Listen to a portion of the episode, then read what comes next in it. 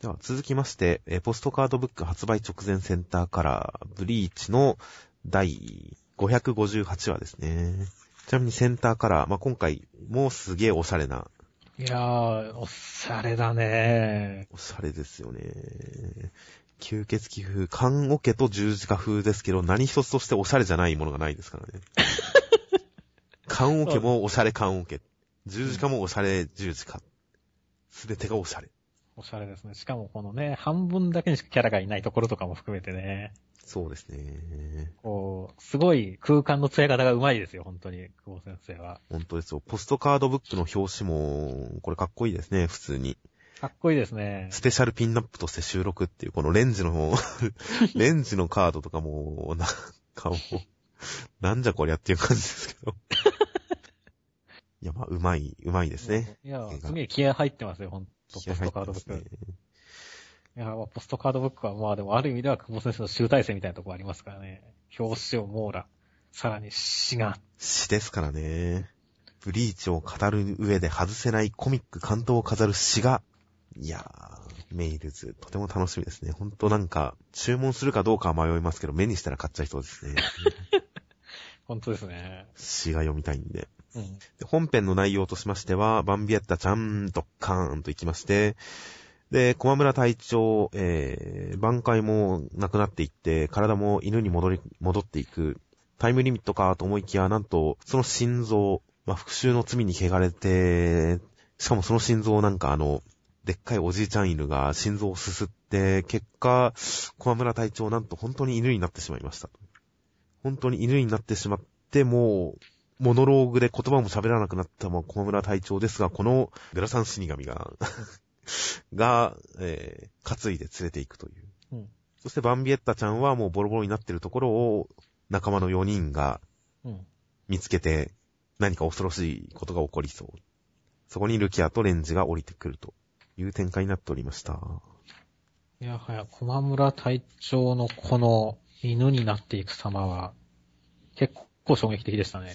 そうですね。いや、まあ、なんかリスクがあっておかしくないとは思いましたが、うん。まさか犬になるとは。いや、でもよくわかるんですけどね。まあ、人化の術になってって、まあ、ね復讐の獣に見落とすって、まあ、本当にその通りにやっていくっていうのは、あれだね、やっぱ象徴的だし、やっぱちょっとすごい切ないし、泣けますねっていう。そうですね。で、これがもう、犬になった後はもう、モノローグ、考えてることももう文字で出てこなくなりますからね。わしは、うん。てんてんてんっていうのを最後にもう何にも言葉も思い浮かべない状態で、グラサンさんに担がれていく中、ずっとこう、目で語る、小村隊長。いやーちょっとこれはでも泣けるシーンでした、本当に。いや、なんかまあ切なさはありますね。これは確かに。やっぱ久保先生のお得意のダークサイド感が出てますね。うんそうですね、こう演出含めてね、絵で見せる感がすごいですよ、本当に。はいこのおじいちゃん犬が心臓するシーンとかのおぞましさもすごいですからね。ということで、小村隊長今後どうなるのか。うんいや、ほんとどうなるのか。いやー、なんかでも死んじゃいそうなんですけどね。いや、まあ、死にはししないんじゃないですか。犬になるんじゃないですか。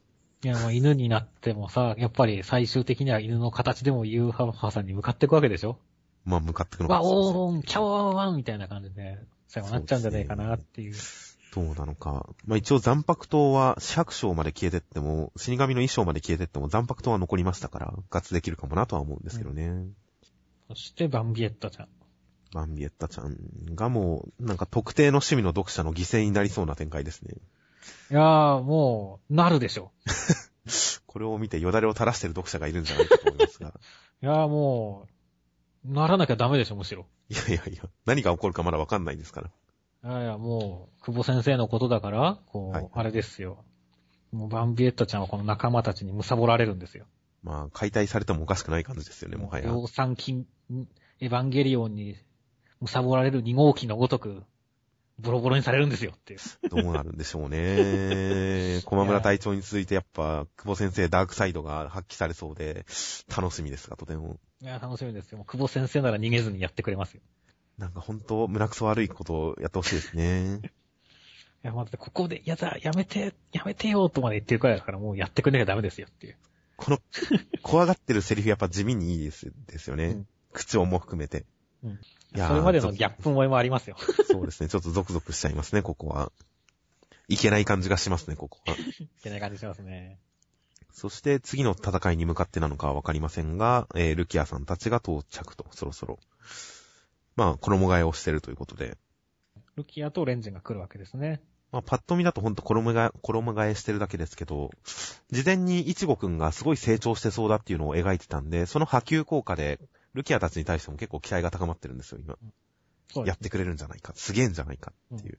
あれ、兄貴は？兄貴は、先ですかね、後ですかね？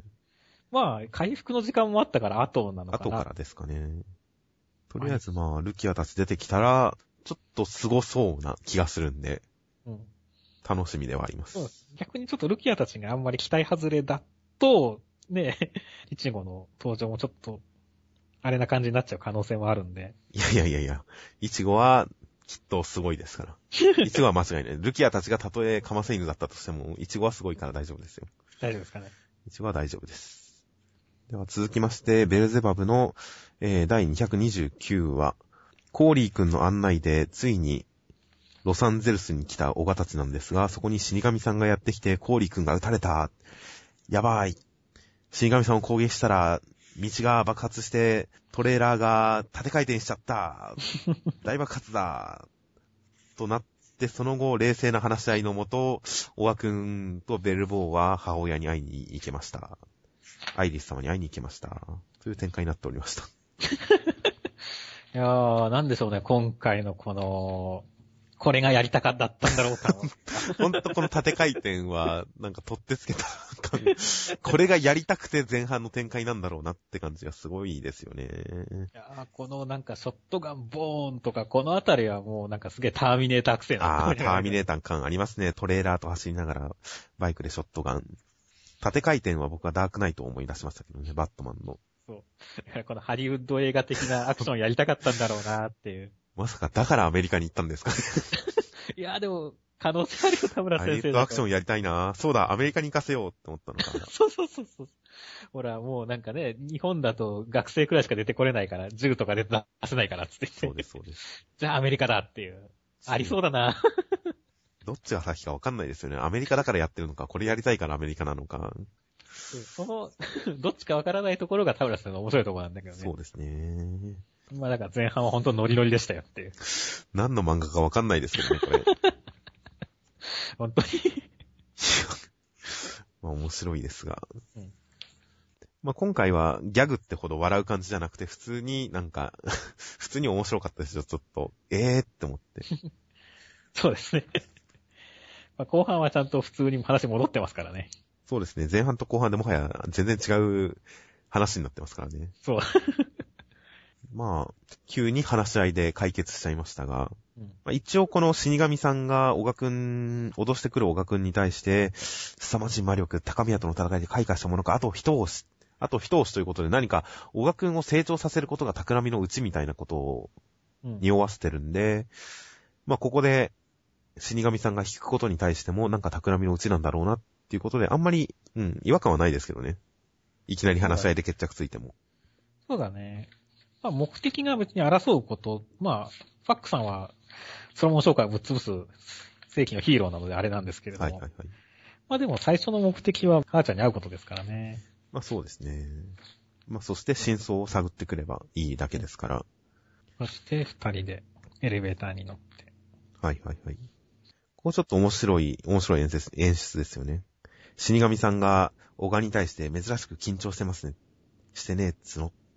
小賀くんの描写に関しては実際ちょっとセリフが多い感じが、もしかしたら緊張してるのかなって匂わせてますけど、それに対してその死神さんがちゃんとここで指摘してるっていうのが、うん。小賀くんサイドの書き方はそんなに変わんなくても、あ、緊張してるのか確かにって思わせるっていう、そうだね。ちょっと面白い演出ですね、これは。ここは結構ちょっと僕も好きな演出でしたね。はいはいはい。そして、対面と。そうですね、思ったよりあっさり対面しましたね。まあ、どちらかというとね、あっさり、さっさと対面して欲しかったんで。まあそうですね。真面目なバトルはそんなに期待してないですからね。うん。ストーリーを早めに進めていただければ。で、どうなることやらっていうね。そうですね。果たしてどう名乗るのか。オガと名乗るのか、ファックと名乗るのか。まあ、ぜひファックと名乗って、ベルゼママにちょっと戸惑ってほしいですけどね。ええええ何この人っていう。それはちょっと面白い展開だね。戸惑ったり突っ込んだりしてほしいですけどね、アイリス様に。そうだね。アイリスさんは、まだね、ちょっとキャラが全然つかめてないんで、そうですそういう、なんか、ギャグ要素あってもいいかもしれませんね。コーリー君も無事だといいんですが。まあ、これすごいコーリ君な適当な扱いだよね。いや、前回ミスさんが、コーリー君、どうせすぐ退場するでしょみたいなこと言ってましたけど、本当に退場するのかと思ってちょっとびっくりしましたけどね。これで終わり、コーリー君って思って。致命傷にはなってはいて、そんな、嘘だよ、こんなんで死んでるよっていう。すごい便利ですね、魔力。うんまあ、今回ストーリー的には、ソロモン商会の、えー、理念と目的が対悪魔用兵器の開発流通ということで、うん今までどっちかと言ったらなんか、悪魔関係のもので商売してる。むしろ悪魔を売り物にしてるんじゃないかぐらいの感じがありましたけど、実は対悪魔兵器側だったっていうのはちょっと意外でしたね。まあ、対悪魔用兵器だから、まあ、それはすごい人間にも使えるっていうことだよね。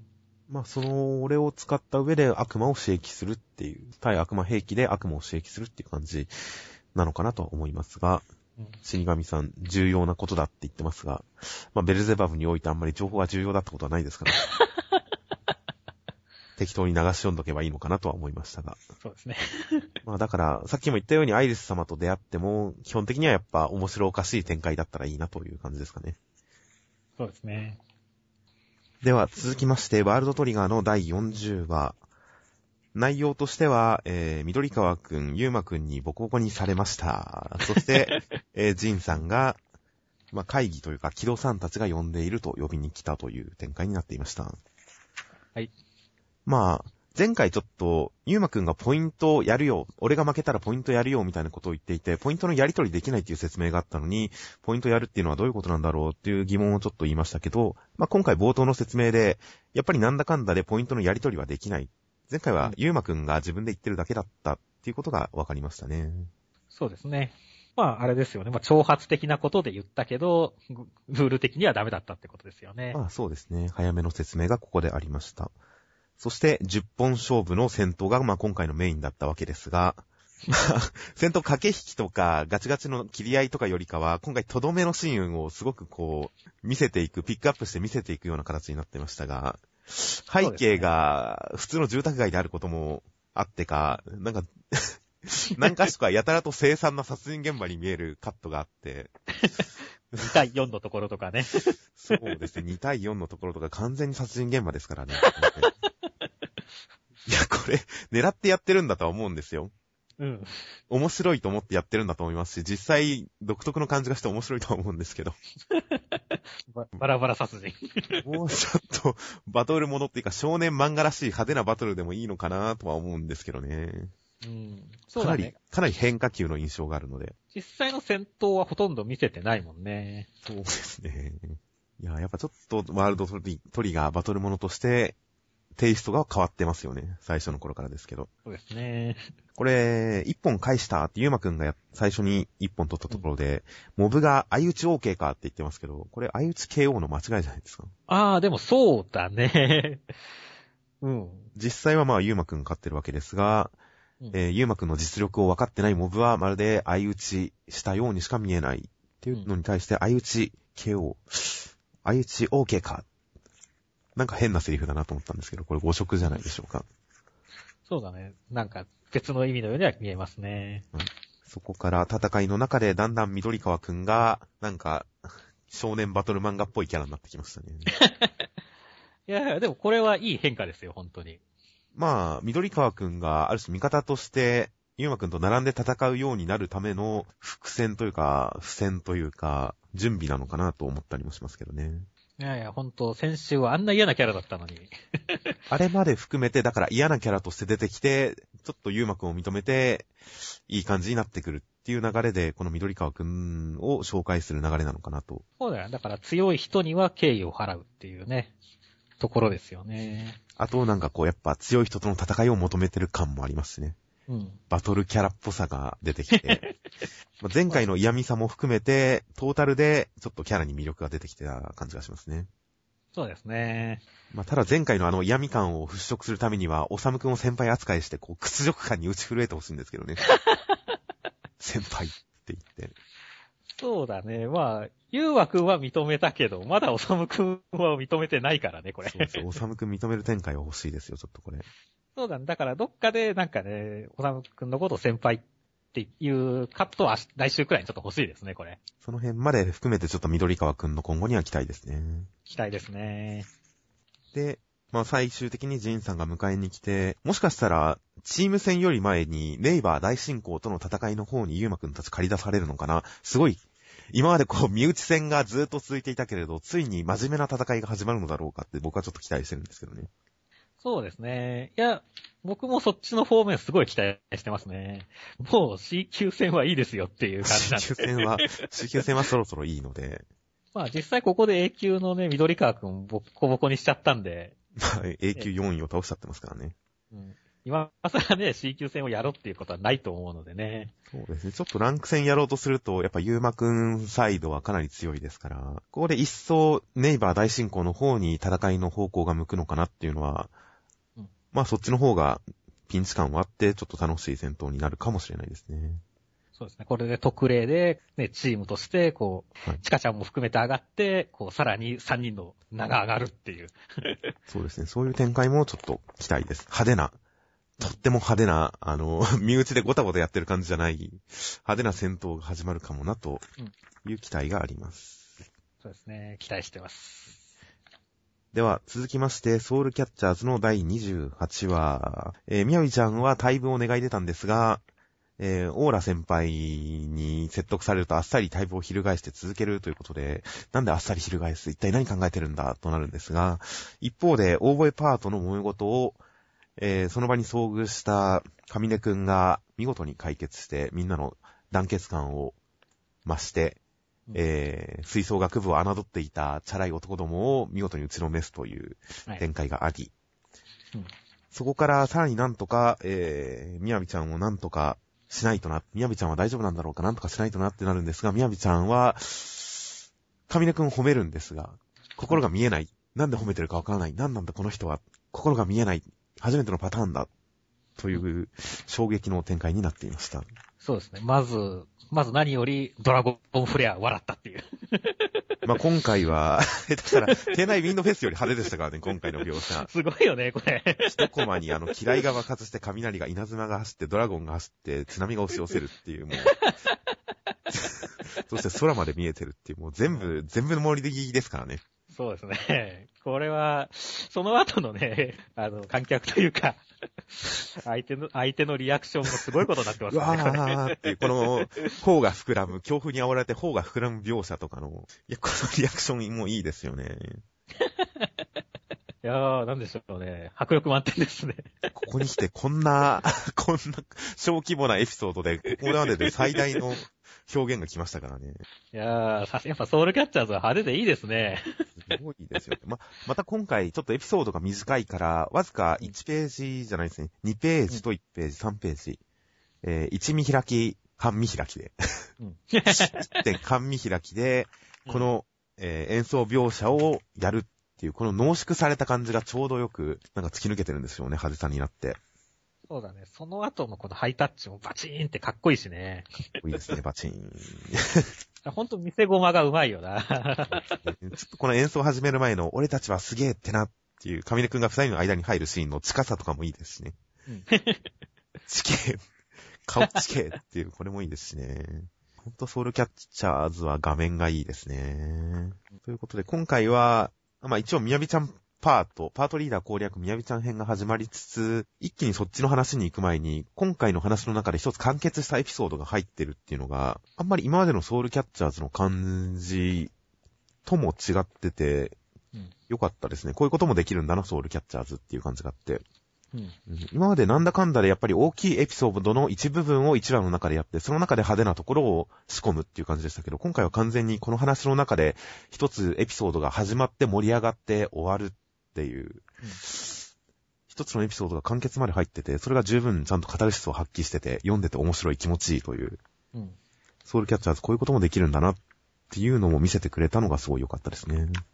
まあ多分センターカラーに合わせてっていうところもあるんだろうけどね。センターカラーだからちょっと一発かましてやろうっていう。ああ、なるほど、センターカラー。そういえば表紙について触れませんでしたが、今回 センターカラーでした。そうそして、えー本編の方、みやびちゃん。最終的な引きはやはりみやびちゃんということで、心が見えない。いやーまさかこんな展開というか、意外な展開ですね、これは。いや、確かに、意外でしたね。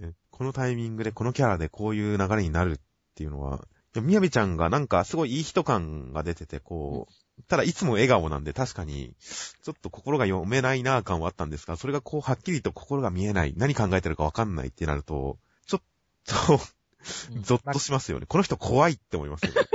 そう、ホラーチックになってきましたよ、最後の方って。だから、やっぱり何考えてるかわからない人っていうのはやっぱり怖い人だっうんていうのは結構、なんでしょう、荒木博彦先生のホラー映画論とかでも語られてましたけれども、うん。未知の人っていうのは怖いという、そういうのが、一種、上根くんのこの人の心が見えるっていう能力の反転、カウンターとして表現される。この上根くんの能力があるからこそ、この設定があるからこそ心が見えないっていうので一気に怖いっていう方向に持ってかれるっていう、この設定を活かしたサスペンス描写っていうのが出てきて、あ、なるほど、設定を活かしてて、そしてすごい効果的なカウンター描写だなと、ちょっと感心しましたね、やっぱりこれは。そうだね。こう、上根くんのこう説明が入ることによって、この笑顔が全然意味合いが違ってきちゃいますからねっていう。そうなんですよね。いや、これはソウルキャッチャーズならではのうん。描き方ですごい良かったですよ。だから逆にね、上根くんがどういうアプローチをするかっていうところなんだよね。今までとはほんと全然違った方法論でやんなきゃいけなくなるからね。そうなんですよね。展開自体もちょっと読めない感じになってます。ちょっと楽しみですね。そうですね、みやびちゃん。この可愛い顔が今後どうなっていくのか、うん。どっかで顔が歪む時が来るのかもしれませんが。それこそ荒木先生になっちゃうじゃないですか。いや、まあ、何か隠してる感情があるとしたら、表表面には現れていない感情があるとしたら、それが浮かん、浮かび上がってきたら、果たしてどんな顔をするのかっていう期待がちょっとありますから。熊川くんのようにね。もしかしたらすごいもう取り乱すかもしれませんし、うん。みやびちゃんとしてのキャラクターの掘り下げ、まあ可愛い可愛いみやびちゃんですから、見た目的には、うん。どう掘り脇物ですな、ガルちゃんは。どう掘り下げていくのか楽しみですね。はい。では、続きまして、サイキクソの災難の、えー、第77回うん。テルハシさんがお兄ちゃんのドラマ撮影現場に遭遇しないように隣町にデートに来てた佐伯くんなんですが、そのドラマの撮影隊の方がこっちの町に来てしまったということで、テルハシさんと逃げつつ、なんとかテルハシさんに嫌われようとしていくんですが、最終的には全ての要素が撮影隊から逃げるっていう要素と、テルハシさんに嫌われようっていう要素が一周して好かれましたという話でしたね。まあ、とりあえずは、まずは冒頭の佐伯くんが、すごい笑顔っていう。頬を染めて、すごいおとなしく、ケーキを食べてるっていう佐伯くんはちょっと可愛いですね。可愛いですね、これ。まあ自分ではこんな顔してるって絶対気づいてない顔ですよね。そうなんですよね。あとあと笑ってないって言ってますしね。笑ってたのにって笑ってないってめっ言ってちゃ笑ってるよって。笑ってるんですよ、佐伯くん。これは佐伯くんの好感度を上げますね。うんまあ、ただ、全体的に今回佐伯くんがテルハさんに嫌われようとする行為が、僕やっぱり佐伯くんが人に対してひどいことをする、人に対して迷惑をかけてると、ちょっと嫌な気分になるんですよね、僕。ああ、なんかちょっとわかりますね。これが、あの、なんかラ、変なラーメン屋に連れてくとかだったらギャグになるんだけど、はい今回はガチで嫌われてるふうに言ってますからね。そうなんですよね。まあ、読者としてはやっぱり佐伯くんにちょっと感情移入する、佐伯くんに寄り添う状態で、テルハシさんに佐伯くんが好かれると、やっぱ読者もちょっと嬉しくなってるところがあったと思うんですけど、こうなんかテルハさんに佐伯くんがひどいことをして嫌われていくってなると、普通に読んでてちょっと気分が悪くなる感じもするなーって思わなくはないんですよ。そうだね。あとまあ、そもそもボーリングでこの279を叩き出すとか、うんフィギュア取るとか、卓球ですごい、ダーツですごい、格ゲーですごいとか、こういうあたり、財布の目立たない方針はどこ行ったんだって思いましたし。どうした財布くんって思いましたし。ちょっとなんか、嫌われに行くっていう展開にしても、なんか、ひねりがあった方が良かった気がするんですけどね。こう、直接的にひどいことをするとか、じゃなくて、そうだね。うん、なんか別のアプローチがあったらよかったかなとちょっと思いました。まあでも今回は、もっと言えば、テルハシさん会ではありますから、まあそうテル。ハシさんの可愛さが全てですよ。中盤はだから嫌われる展開はひどかったですが、やっぱ最後の、ギャップ萌えのテルハシさんは、まあ麻生先生はテルハシさんの書き方に関していろいろ工夫をしようとしてる感じは伝わってきますよね。うん。顔がよく変わるっていう。いつかこれが安定する日が来たら、すごい麻生先生の画力が上がった日なのかもしれませんが。でもまあ、テルハシさん、これで佐伯くんにドキドキしちゃうテルハシさんにはちょっと僕は不幸な女の匂いがしてきて、ちょっと僕心配なんですけどね。いやいや、まあでも、テルハシさんはね、大丈夫ですよ。もう神にも可愛がられる美貌の持ち主ですから。あ結局今回もね、佐伯くんも落ちてますからねっていう最後。あ、最後落ちてるかどうかは、ちゃんとは描いてないんですけどね。まあでも最終的にはこうね、デートを成功、テルハシさんの魅力で成功させたとも言ってる。いやまあ一緒に写真もプリクラも撮ったしねっていう。確かにデートを 成功の方に落ち着けたっていうのは、それはそうなんですが、なんかもう、DV 夫に依存しそうな感じがしてきて、テルハシさん、うん不幸を背負い込む妻みたいな、そういう匂いがしてきて、まあ、危うい感じはありますね、確かに。まあ、それはそれで一つの新しいテルハシさんの魅力かなと思うんですけどね。不幸な女感を出されたら僕はちょっとキュンとするかもしれないなとは、ちょっと思いますけど。ああ、もうそれは、あ、テルハシさんダメな感じがするっていういや、わかりますよ。ことで、まあ、その意味では、佐伯くんが、このひどいことをしたっていうのも、テルハシさんの新しい魅力を開拓する意味では、意味があったのかなとは思いますね。ね まあでも最終的にはハッピーエンドですからっていう。まあ、一応は、一応はそうですね。いい形に落ち着いたということで、テルハシさん会。まあ、テルハシさん今後も継続して、えー、定期的に出てくれたらいいなと思いますね。まあ本当ですよ。出るたびに新しい魅力出してってほしいですね。そうですね。では、続きまして、えー、銀玉の第471話。銀さんと土方さんはお互い体が入れ替わったまま、新選組とよろずやに戻りまして、結果、えー新選組が無法者の荒くれ団体になり、よろずやは新選組になり、なんでしょうね、ガトツ集団になりうん。いました。という話でしたね。や、今週ひどかったね。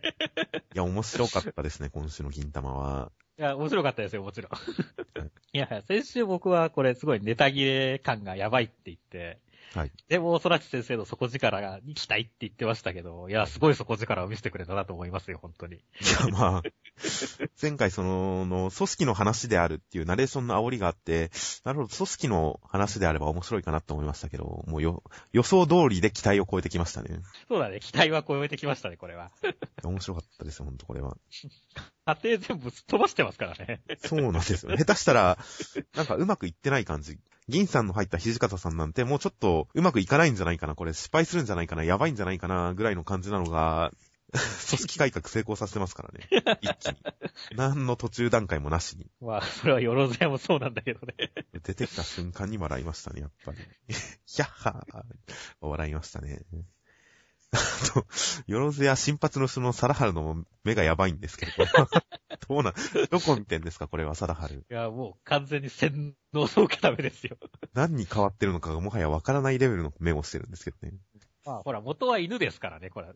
もったいないあの。忠実なんですよ、きっと。これがほんとやばいですよ。そして、新選組サイド、これ、ちょっと演技かな、これまでの展開的に演技かなとは思いますが、えー、沖田さんが、銀さん入りの土方さんに懐いてるっていうのが、これもちょっと面白かったですね。沖田さんの使い、使い方として、いい使い方でしたね、これは。いい使い方ですね。新八とか、あの、神楽がこうなってるのよりも、やっぱ沖田くんがこうなってることが一番面白かったですね、今回は。うん 似合ってるしね、本当に。まあ、基本悪役ですからね。その後の俺のクズ流線。いいですね。荻野式鈴流線っていう、どっちかというと荻野式の方がひどい技。まあ、荻野式わかんない人は検索していただきたいですが、今週はもう完全に和月先生リスペクトということで。とにかくガトツリスペクトですよね。というか、よろずやが元の新選組、土方さんがいた時の新選組よりも今のよろずやの方が新選組っぽいっていう。そうですね、完全元のオリジナルの新選組を超えて、よろずやの方がすごい新選組っぽいっていうのが面白いですね。いや、基本だから、銀さんと土方さんが入れ替わって、新選組がよろずやっぽくだらける。逆によろずやが新選組っぽく、えー、厳しくなる。っていう方向はある程度思い描いた通りではあるんですが、それが本当、加減が突き抜けてるんですよね。突き抜けてますね、今回。よろずやっぽくなるをはるかに超えて荒くれ者集団になってる。モヒカン集団になってる。そして、よろずやの方も、新選組っぽくなるを超えて、えー、いわゆる本当に、和月先生の新選組っぽくなってるという。悪徳残になってますからね。そうなんですよね。元のよろずや新選組を超えて突き抜けてるっていう、この、普通の結果、常識的な位置をはるかに飛び越えたところまで一気に力を入れていってしまうという。いや、これは空知先生が面白いゆえんですよね、やっぱり。これ、来週どうなるんですかね。今日、音でもなりますけど、やっぱり、この展開。銀玉に関しては、もうめちゃくちゃになろうとも最終的には同等でもなりますけど。そう、どうでもなりますね。来週も空知先生の暴走に期待ということで。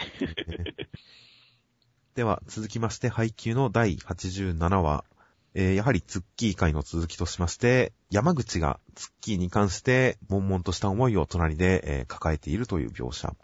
あずまねさんが、ツッキーと同じポジションながら、後ろから、下から這い上がってくるひなたに対して、譲らないという、この意地を見せているっていうところを見たりしつつ、えー、山口は、ツッキーをどうしようどうしようといろいろ悩んでひなたに相談したりもするんですが、ちょっと回想を交えつつ、ツッキーになんて言おうか、と、胸に決めたような表情。それで来週への引きとなっていました。いや、ほよ。月島くんがね、こう、どうやる気スイッチを入れるのかなと先週思ったんですけれども、山口くんがこう入れてくる感じになりま、展開になりましたね。そうですね。意外と予想外でしたね。予想外でしたね。この二人が友達だっていうのは、それは僕らみんな知ってますけど。うん。でも、意外と山口がストーリーに絡んでくるっていうのは予想外でしたね。いや、結構ね、山口くんが、まあ、この中ではレギュラーから一歩交代してる人間なんで、はい、結構自分のことでいっぱいいっぱいな感じだなと思ってたんで、はい、そこで、でもあえてここで、あの、友達のために絡んでくるっていうのは、いい展開だと思いましたね。予想してなかったけど、自然な流れではありましたし、うん、山口は一応ここまで築き上げてきたイメージがありますから、うん、やっぱり、まあ、かつてカラー扉絵で女子マネのスカートの中を覗くという許されがたい悪しき行いを行ったこともありましたが。有罪判決を食らいましたからね。そうですね。あの、懲役ももう抜けましたし。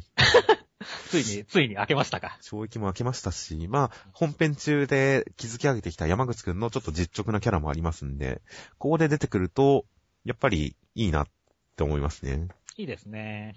山口くんはなんとかしてほしいなってちょっと期待しますね。あとまあ、このランニングで山口くんに体力で負ける月島くんっていう構図をもう、この漫画で表現し得る限り、もう最低の いじめ描写ですもんね。そうだね。山口に負けてるよ、月島くん。っていう。これも効果的な山口の使い方ですね。そうだね。まあ結局その後にこう、月島くんがまあ、あの、うかいコーチの方に、こうね、レギュラーを変えることになるとも言われてるところも、この前の描写で、まあ説得力出てるしねあそうですね。山口以下ですからね。山口以下って言ったらもうそれは、最低、最悪ってことですからね。もう山口くんのディスリ止まってないじゃないですか、彼ちゃん。でもまあこのチームで言ったら山口はどうしたって、一番頼りない感じですから。そうですね。それに負ける月島くんっていうのはすごい描写ですよね、これは。まあ、それと一種対比になる形で、過去の月島くんが出てきますが、はい。この過去の月島くん、今の月島くんの情けなさに比べたら、この過去の月島くんのこの鬼畜メガネっぷりはすごいですね。うん、そうだね、その、きち、なんて言えばいいんだろう、これ。きちくメガネですよ、だから。きちくメガネでいいのか。いやいやいや、目つきもやばいですし、小学生の表情じゃないですよ、これ。いや、まあ、性格悪そうですね、本当に。いやー、過去の月島くんはこんな尖ってた時期があるんですね、やっぱり。ジャックナイフの頃ですよ。そうですね。触れるものみんな傷つけてる感じがしますからね、月島くん。うん、ということで、月島くん、かっこ悪というセリフが、うん、山口くんによって跳ね返ってくるのかもしれませんが。月島くん、この頃の月島くん、キシクメガネの月島くんが戻ってくるのが楽しみですよ。そうですね。ですね。あとまあ、他のキャラを見ていくとやっぱ恒例のヤチちゃんを探してしまうんですが、各コマで。はい。クロウさんのゴミを受け取るあたりでこうギクシャクしてるっていう、この人見知り感が久々に発揮されてるのも、あ、ヤチちゃんやっぱこの表情もいいなっていう感じがありますね。おどおどヤチちゃんも、やっぱ相変わらずいいですね。すごい細かいところ見てますね。やちちゃん探してますから、基本的に。やちちゃんは探したくなる魅力がありますね。いや、まあわかりますよ。そして、ジョマネ、やちちゃん、清水先輩の見守る中、えー、その心配を、清水先輩の心配を吹き飛ばす、吹き飛ばすような、あずまねさん描写という、いいですね、これ。俺のボールだ。悪魔じみてますよね、このコマは。悪魔じみてますね。まあ、ひなたくんが結構化け物臭いんでね、まあそれに勝つためにはもう、俺が悪魔になるしかないんですよって。完全に悪魔ねさんですね、これは。なんかちょっと合ってますね、それ。そうですね、あずまね先輩の試合中、試合中の恐ろしいバージョン、悪魔ねさんという風に。うんいや、来週は忘れてそうなんでまあいいですけど。いや、でもこの後ね、そそれにひなたくんがね、こう、正直に従うっていうのもいい描写でしたね。で、真顔で弾くっていうのはちょっと面白いですね、これはう。んまあ動物っぽいというかね。なんかビビってる感じの表情ではないんですよね。うんひなたくんのなんか、決してビビって、普段のひなたくんがその、キョロキョロしてるじゃないですか。うん。他人に対してもでかい人が来てもちょっと、えー怯えたりとか、するコート外のひなたくんのキャラを知ってると、やっぱ、試合中、あずまねさんのプレッシャーに押されつつも真顔っていうひなたくんのその、喫水の選手っぷりはちょっとここから見て取れて面白いですね。うんこのね、新たなコート上のライバル関係っていうところが結構現れてます。だからビビってるわけじゃないっていうね。まあ、譲ってやるよ的な感じがね。お、これは引いとこうかなっていう感じのうん。あとまあ天然ゆえのこの山口に相談されて、今なら、今のツッキーにひなたなら何て言うって何も言わない。やりたいのかやりたい、やりたくないのかわかんない。やりたいのかわかんないから何も言わないっていう天然ゆえの冷たい一言とかもひなたくん、いいですね、やっぱり。ああ、ひなたくん、ほんと純粋ですからね。ほんと天然天才キャラですからね、ひなたくんは。というかやっぱ狂ってますからね、人格が。いや、まあでもだ、逆にまっすぐだからね、ここで山口くんが自分でね、答えを出すっていう展開ですからね。まあ、真理をつくバカっていうキャラクターはやっぱ魅力的ですよね。まあこういう天才を軸にね、周りの人が生きていくっていうね、普通の人が、それにどう反応するかっていうのも、この背景の楽しみ方の一つですよね。まあそうですね、ひなたくん。今回もちゃんとあずまねさんに押されつつも、そういうところで主人公力を発揮してくれました。いということで、来週は山口が月に見下し描写でかっこ悪いっていう、その景色を今から読むのが楽しみです。はい。言えるかな？一旦泣いちゃうかもしれませんけどね、山口は。そうですね。まあ、期待しましょう。まあ楽しみです。では続きまして、8の、えー第11話、更新が終わり、アポロンさんが帰っていき、その後、8と伊賀くんは二人で中野区の調査の続きを進めるということで、中野区の中に飛び出していきました。で、中野区というのは、ハーフが人間を狩るというのが名物のところであって、8はそれを助けたりしつつ、えー、まあ、伊賀くんとちょっとお話をして仲良くなったりして、えー、仲良くなったりしつつ、伊賀くんが過去の仲間を失ったことに対して傷ついてるのを知って、ああ、みんな苦しんでるんだ。おいらは一体どうすればいいと悩んだりしつつ、その頃、墨田区ではアレスが、えー、カゴの中の鉄筋をニヤッと見上げてましたと。いう展開になっておりました。なんかこう、最初の方で、このアジトは対ハーフ用防音防臭シャッターですし、もちろん覗き穴は向こうからは何も見えません。この便利道具での安全圏とかなんかゲームっぽいなと思いましたけどね。そうですね。まあ結構意識はしてる臭いですね。その後の描写を見ても。まあマッピングしてっていうね。世界中の迷宮じゃないけれどもっていう。まあ、ダンジョン RPG 感がちょっとあるかもしれませんね。うんただちょっと中野区謎な感じは残ってますけれどもねっていう。あんまり迷宮っぽい感じではないというかね。結構そういう便利アイテムとかの影響もあってか。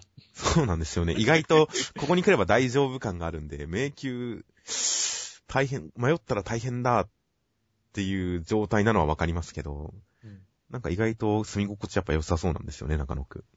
なかなかすごく強さそうですね。新宿とかに比べたら全然住み心地良さそうなんですよね。そうですよ。だってね、ここのハーフさんたち自分たちで労働してるんですからねっていう。真面目ですよ。この労働してるっていう一コマちょっと確かに面白いですね。そうそうそう。普通に道具使ってるっていうのが面白いですね。すごいよ。だって工場勤めの人じゃないですか。完全に。全然なんか特殊能力とかじゃないですからね。そうそう。バーナーで。普通に工場勤めですからね、これ。いやーハーフって何なんですかね。何なんでしょうね、これ。ハーフ、意外と街中にいないんですよね。更新中、更新中はあんなにハーフがいたんですけど。っていうか、あんだけ強調してた更新って何だったんでしょう、先週。まあ、なんかな、便利アイテムでスルーしちゃったからねっていう。何の意味があったのか。いや、きっとあれじゃないですか、こう、まあ、普段労働してるから、こう、はい休み時間で、さあ、レクリエーションで人間狩るぞっていうのが更新なんじゃないですか。更新が狩りのスタートなんですかね。うん。結構だから中野区、さっきも言った、意外と道端にハーフがいないうん。っていう感じも含めて、なかなかどういう運営形態なのか分かりそうで分かんない感じもあるんですよね。まあでも、さっき RPG っぽいって言ったけど、それをすごい意識してるんじゃないですかね。だから、そのエンカウントがあるみたいなね。で、イベントで人々を助けていくっていう。で、見つからないようにまた行くっていうね。なるほど。まあ見た目はいいんですけどね、街の。こっちの見た目は、なんか面白そうな雰囲気はあります、あるんですけどね。そうですね。どの光景も結構、この、やっぱ階層になってる街って基本的に好きなんで、うん。街の描写はすごく面白いですし、このハチとイガちゃんが寝てる排水溝のところも多層感、重層感、街の描写は全体的に基本的にいいんで、まあやっぱり見てて面白い漫画ではあるんですけどね、紙面後。ということで、イガちゃんと二人、二人きりの話でしたが、後半は。うん。まあイガちゃんのキャラ掘り下げがあり、実はいいやつなんじゃないか。と思いきや夜中に泣いてて、過去のトラウマがあった、苦しんでるんだ。ということがわかるという掘り下げ。それを見たハチが、おいらは一体どうしりゃい？いいうんや、助けてほしいですよね。